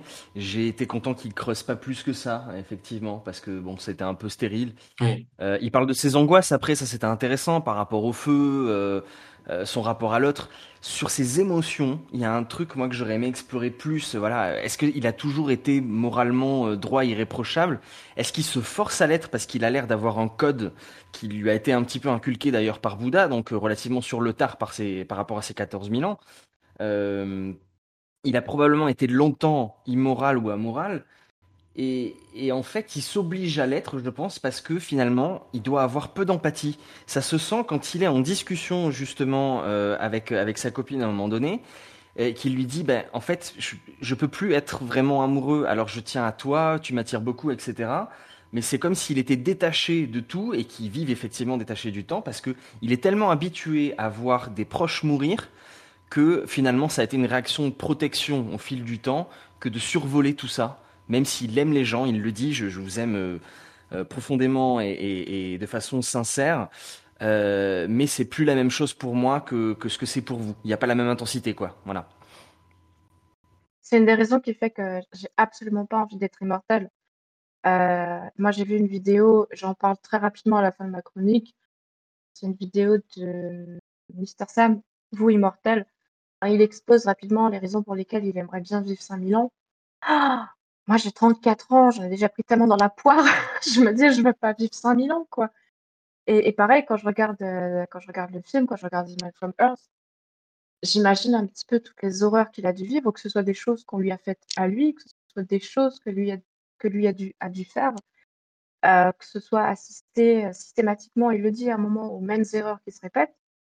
Je peux comprendre qu'il fuit tout le temps et que qu'il évite de, de retomber amoureux. Bon, après, il part quand même avec, euh, avec euh, comment, je retiens pas son nom, Sandy. Sandy. Elle part avec lui à la fin, non? Il lui fait la proposition. au début. Voilà. Il lui dit tout ce que je peux t'offrir, c'est 10 ans de plus. C'est 10 ans. Ouais. Exactement. Mais moi, j'ai juste une question, si je peux me permettre. Sur toutes les hypothèses qui ont été évoquées, vous, la- laquelle vous, vous semble la plus, la plus plausible? Allez, exercice, raseur d'Occam. Je veux dire, en, en dehors de celle qui s'avère être euh, vraie à la fin. Oui. Donc, il y a l'incarnation divine, bon, même si c'est pas vrai, les organes qui se régénèrent, le fait d'être en dehors du système spatio-temporel, d'être un genre de vampire, d'avoir des problèmes psychiatriques, de s'ennuyer, d'avoir Alzheimer ou de prendre de la drogue. Ah, Pour, moi, la, plus probable, c'est la parfaite régénération cellulaire, sauf que effectivement, on a parlé de la descendance et un des. Alors, je sais pas, après, je suis pas biologiste, mais je pense qu'un des contre-arguments parfaits, c'est de dire que bah, pourquoi aucune de ces descendances n'a eu la même. euh, n'a eu cette même régénération cellulaire pour le coup. Ah non, moi j'ai vu un documentaire euh, qui traite de la descendance de Jésus. Bah, je peux vous dire que Audrey Tautou, elle est pas du tout divine, ni immortelle, et qu'elle marche pas sur le... Voilà. Meilleur docu. J'ai pas du tout compris lien de cause à effet. J'ai entendu Audrey Tautou et puis Jésus, je crois, dans la même phrase, c'était bizarre. Et what? Là, je fais, je fais référence à Adam Brown et à Ah oui, d'accord. Euh, oui, ok. Da Vinci Code. Ah, le livre d'accord. et le film. Je me rappelle plus. Lisez le livre, hein. Le, le film euh, exploite euh, tellement peu de choses par rapport au bouquin. Ah mais effectivement, euh, moi je me suis posé la même question. C'est vrai que mais alors tu peux très bien écarter ça euh, en disant que bah, c'est c'est pas un caractère héréditaire, hein, tout simplement. euh. Oui. Euh, alors parce que si c'est une mutation spontanée, toutes les mutations spontanées ne sont effectivement pas transmissibles. Euh, donc il est possible que spontanément ce soit arrivé quelques fois dans l'histoire de l'humanité parce qu'il y avait une chance sur plusieurs milliards, euh, mais qu'en fait il y a aussi eu d'autres personnes qui ont eu ça, mais qui soient morts, puisqu'on l'a déjà dit. A priori, il n'est pas immortel, il a juste eu beaucoup de chance, il est passé à travers, et il a une meilleure régénération cellulaire, donc il peut plus facilement survivre aux blessures, mais pas aux maladies. Alors que les maladies l'ont affecté, mais il y a toutes survécu. Bah, c'est parce qu'il était vacciné d'avance, peut-être, on ne sait pas. Eh, il, a, il a probablement plus d'anticorps que la totalité de l'humanité réunie, ça c'est clair. donc, euh, Aussi. mais il, il doit avoir besoin de rappel régulièrement quand même. hein. Après, c'est pas impossible si on enlève, euh, encore une fois, le- le- la vraie réponse à la question. hein, donc, euh, il a bien 14 000 ans. C'est pas impossible que ce soit un psychopathe qui se fout de leur gueule du début à la fin. hein. Bah, justement, Ben non. Justement, euh, Non, non. pour répondre à Geoffrey et à Cicéfo là, sur ce qu'ils viennent de dire, euh, à la fois le manque d'empathie et la question que posait Cicéfo, moi j'ai bien envie de prendre euh, la réponse que semble faire le réalisateur sur ces deux films. Et donc là, je vais spoiler euh, un petit peu le. Non, complètement le 2. Et sur le post Oh, quel dommage. et sur le post générique qu'il y a dans le 2, c'est-à-dire la théorie envisagée que John tue des gens peut-être pour récupérer leur force vitale. Pourquoi? Parce que Will parle de ça à la fin du 1, on l'a évoqué. Il serait une sorte de vampire qui, qui capte la- cette force vitale des gens. Euh, Will insiste dessus. Et là, il y a un plan regard accusateur de John, et là, il semble avoir quand même une part très obscure, ce mec. Et peu après, bizarrement, c'est quand John touche Will que celui-ci fait une crise cardiaque. Et dans le 2, Philippe, le personnage euh, catholique euh, qui essaye euh, de, de tuer John, disparaît mystérieusement. Et un agent du FBI vient voir Arthur pour le questionner à propos de John, parce qu'il s'intéresse à lui comme potentiel tueur en série. Et dans le 1, il est mentionné que John pourrait être n'importe qui, comme Jack l'Éventreur par exemple. J'aime bien cette idée, c'est séduisant. Voilà. Qui a des, qui a des connaissances de ouf en médecine. C'est quand même la théorie du réalisateur. Et s'il y avait un 3 ou une série, je pense qu'on partirait. C'est très grave ce que tu es en train de faire là, Adeline, parce que moi, ça me donne envie d'aller revoir le 2. Non, non, non, non. Générique. Il y a dans le 2 s'échappe, euh, il a un couteau dans le ventre et il s'échappe de la chaise, on ne sait pas où il va. Euh, il semble quand même assez- parce que ce que tu décris, ça nous paraît tellement en désaccord avec le 1, c'est ouf. quoi. mais moi, je l'ai vu le 2, mais j'adore ce que tu parles, un couteau dans le ventre et tout. Par le- puis quand on voit le premier film, on fait, mais c'est pas, c'est pas du tout le même univers en fait. totalement le scénario du 1 dans le 2, hein, ça c'est sûr. Mais euh, il y, a- il y a quand même plein de points dans les deux films qui semblent aller vers cette théorie-là. Parce que, alors, par rapport à ces théories, du coup, pour répondre à ta question si c'est faux, pour moi, il est clair et net à la fin qu'effectivement, il est immortel, puisque il donne des éléments qui ne peuvent pas être euh, la. Moi, je me suis posé, en sachant que j'allais le revoir, la question de savoir quel est l'élément qui permet la réfutabilité et qui valide l'hypothèse. Euh, sur l'histoire de la descendance, c'est clairement les preuves qu'il peut apporter, lui, qu'il était bien euh, le père, donc du coup, de Will. Et il est le premier à donner le nom du chien, à donner des éléments qui clairement ne peuvent pas être donnés au hasard. Alors, en suspendant légèrement notre crédulité, parce que on pourrait toujours supposer que euh, il est allé se renseigner euh, au maximum, mais par contre, effectivement, ça n'écarte pas la possibilité de la thèse du, vampire, euh, des choses comme ça, au contraire, ou du vampire psychopathe d'ailleurs, donc c'est-à-dire la fusion de deux de tes hypothèses en, en- en une seule. Euh, mais euh, dans tous les cas, je pense que celle de, l'homme âgé de 14 000 ans, elle est validée. Pour moi, il n'y a pas de doute possible. Euh, non, mais écoute, finissons dans la joie, la bonne humeur et même un peu d'impolitiquement correct. Et parlons de choses fun et légères qui animeront vos après-midi, en terrasse. Et du coup, bah, je vous propose de faire un petit listing d'anecdotes autour du film. Et puis, tant qu'à faire, on parlera aussi des meilleurs films de science-fiction de tous les temps, ou pas, et euh, de Star Trek et de euh, Stargate SG1, puisque je suis là pour faire la caution geek, n'est-ce pas? Euh, Et quel rapport avec The Man from Earth? Eh bien, vous le saurez dans deux minutes. Alors, ça a été évoqué, euh, il y a l'histoire du téléchargement illégal hein, qui a permis au film de se faire connaître. Il a été donc mis à disposition en torrent. Et boum, il a été téléchargé des milliers et des milliers de fois, si bien que donc Wilkinson, oui, Wilkinson qui est le producteur, a même carrément fini par remercier le site de téléchargement illégal, qui me fait vous poser la question, euh, une question très très importante. The Man from Earth est-il un film de gauche ou de droite? Voilà. Bon, moi, j'espère que vous êtes immortel parce que c'est le temps minimum qu'il vous faudra pour répondre à cette question. Alors, c'est pas tout sur le téléchargement, puisque euh, grâce à ça, le film, euh, donc ça a été dit aussi, hein, il est sorti qu'aux États-Unis. Il a pu se faire connaître dans le monde entier et aujourd'hui, il fait partie du top 50 des meilleurs films de science-fiction sans effets spéciaux de tous les temps. Enfin, ça, c'est ce que dit l'article Wikipédia du film. Moi, je suis une vraie sceptique, vous voyez, donc je suis allée vérifier. Alors, sur le site Sens Critique, le film est classé seulement 72e. Bon, pas bien. Mais bon, sur ce même site, Jurassic Park n'est que 30e et leur top 3, c'est Blade Runner, 2001, l'Odyssée de l'espace et Alien, le huitième passager. Donc bon, euh, moi, je suis pas très très d'accord avec eux, donc j'ai envie de dire qu'ils sont pas très très fiables. Ensuite, sur Allociné, il y a qu'un top 25 dans lequel le film n'apparaît pas. Mais leur top 3, c'est Star Wars épisode 4, Interstellar et Inception. Et surtout Jurassic Park qui est deuxième. Et là, du coup, comme ça colle bien plus avec mon opinion, je leur fais bien plus confiance. Je vous ai dit que j'étais une vraie sceptique. Sur Vodcaster, il est 49e. Leur top 3, c'est le même que sur Sens Critique. Mais très important, Jurassic Park, pardon, est 12e aussi. Et après, euh, j'ai pris mon courage à deux mains. Je suis allée regarder sur Combini. Après, j'ai arrêté. Euh, The Man from Earth, il est pas dans leur classement. Jurassic Park, non plus. Inception, il est 98e. Bon, par contre, ils ont Metropolis, Gravity et Wall-E en top 3, donc je leur pardonne. Voilà, des bisous aux sites cités et n'y voyez rien d'autre qu'un prétexte pour faire rire le dimat en ces temps troubles et les faire se taper un peu sur la gueule aussi parce qu'on doit quand même se faire chier en terrasse à 9h du matin. Bon, je vous passe l'anecdote sur les films porno puisque c'est fait. On n'a pas pas eu les noms des films porno au cas où il y aurait des auditeurs qui seraient intéressés quand même. Alors c'est Playboy euh, Playmates in Paradise en 1992 et Playboy International Playmates en 93. Voilà. J'aime bien parce que dit comme ça, ça pourrait aussi être des films porno gays, donc. Euh... Ben, je sais pas. Est-ce que c'est possible? Les, les... Euh, Je sais pas. Et t'as, t'as- t'as dû, t'as dû aller les regarder puisque tu les as cités, non? Bah moi, en toute bonne sceptique, je vois les titres, je me dis, euh, je vais vérifier. Je Voilà. vois les images, je fais bon, ok, c'est bon, c'est bon. Numéro 3, euh, et on va traîner un tout petit peu là-dessus. Donc, le film a une suite qui s'appelle Holocene et qui est aussi bonne que des copies trop cuites, sans vouloir insulter les cookies. N'allez pas la voir, hein, run your fools, comme dirait l'autre. Et en fait, je pense même que les derniers Star Wars sont meilleurs que ça, donc parlons plutôt de Star Trek et de Stargate, qui tout le monde sait, sont de bien meilleures sagas que Star Wars. La preuve tout de suite, parce que l'épreuve, c'est bien, c'est même très très bien l'épreuve.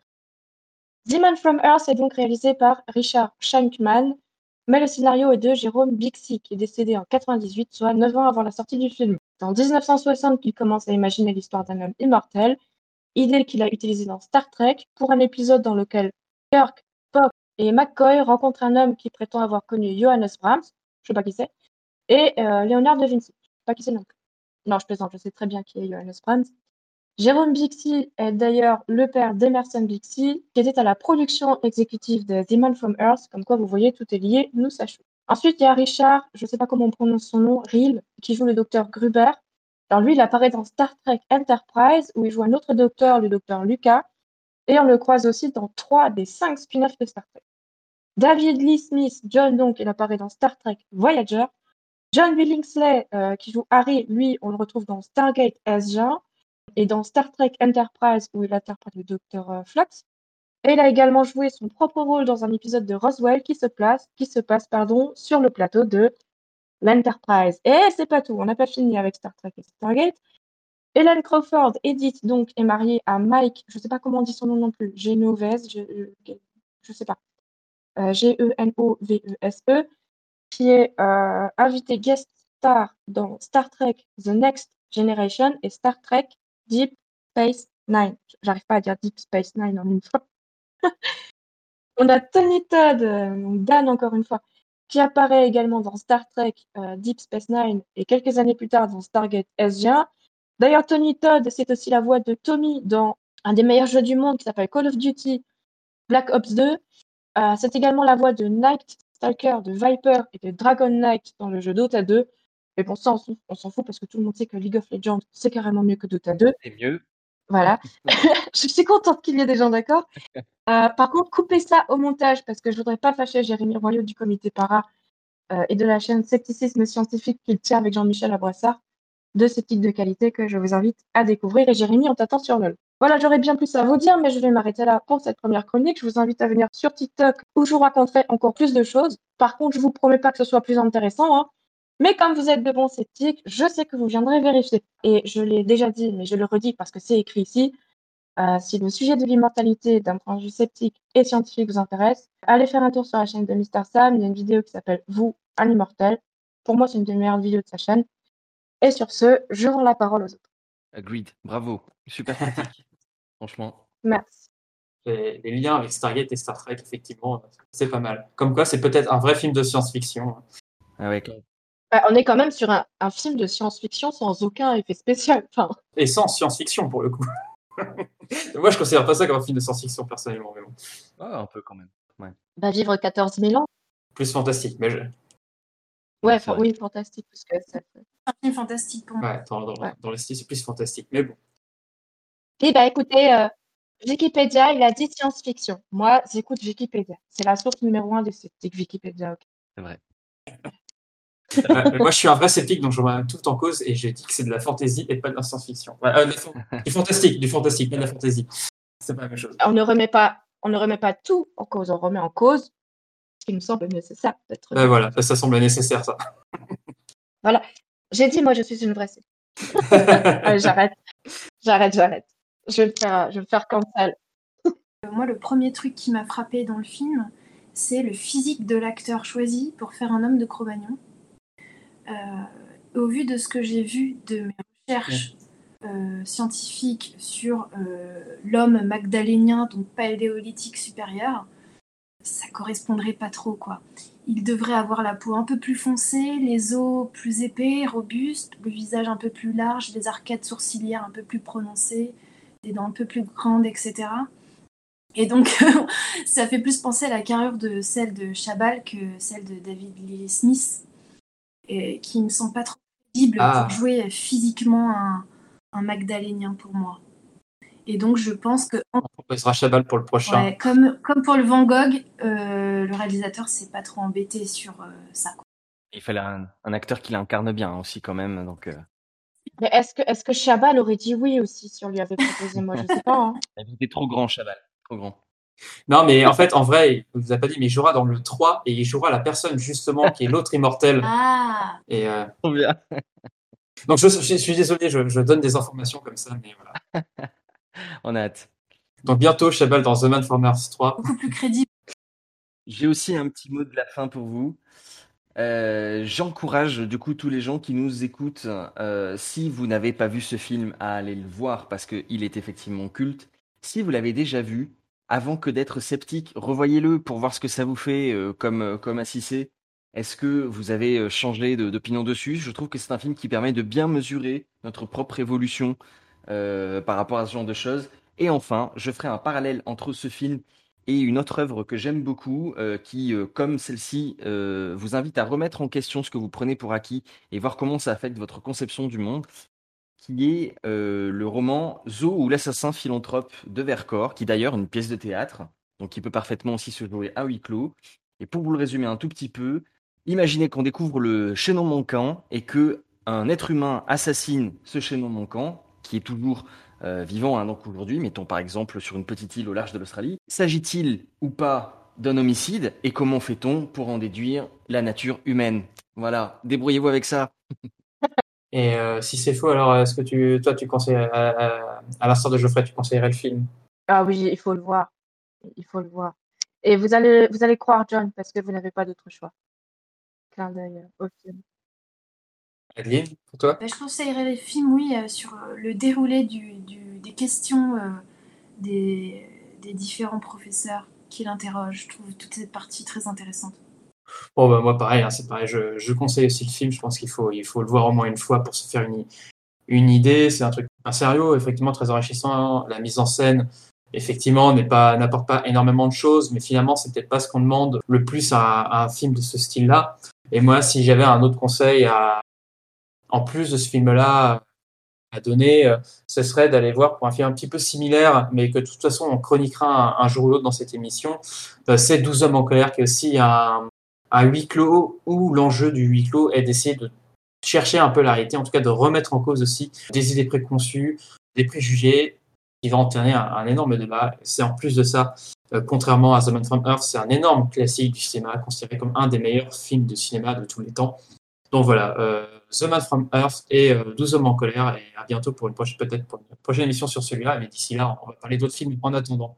Bon, ben, ça, c'est la fin euh, de cette émission sur The Man, cette première émission sur The Man from Earth, euh, sur un peu ce, ce baptême du feu. Euh, merci euh, beaucoup, Adeline, euh, d'être venue. Ah, mais merci à vous tous.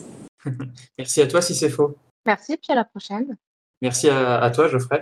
Merci Vivien, merci Cissé, merci Adeline et merci aux, aux spectateurs. Donc, très bien. Et merci à Gabriel qui enregistre. Donc euh, merci à tout le monde, merci à vous de nous avoir écoutés et n'oubliez pas d'aller au cinéma, surtout que maintenant ils sont ouverts, mais tout en restant sceptiques. Restons ciné-sceptiques. Ciao, ciao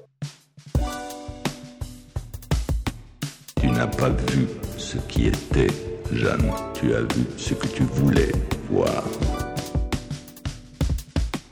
Comment peut-on être absolument sûr de quoi que ce soit J'ai vu des médiums avec des boules de cristal, des cartomanciennes, des hypnotiseurs. Les théâtres font sale comble avec les énergies occultes. Tant que personne ne m'a prouvé que j'ai tort, ça n'existe pas. Cinétique, le podcast cinéma et scepticisme.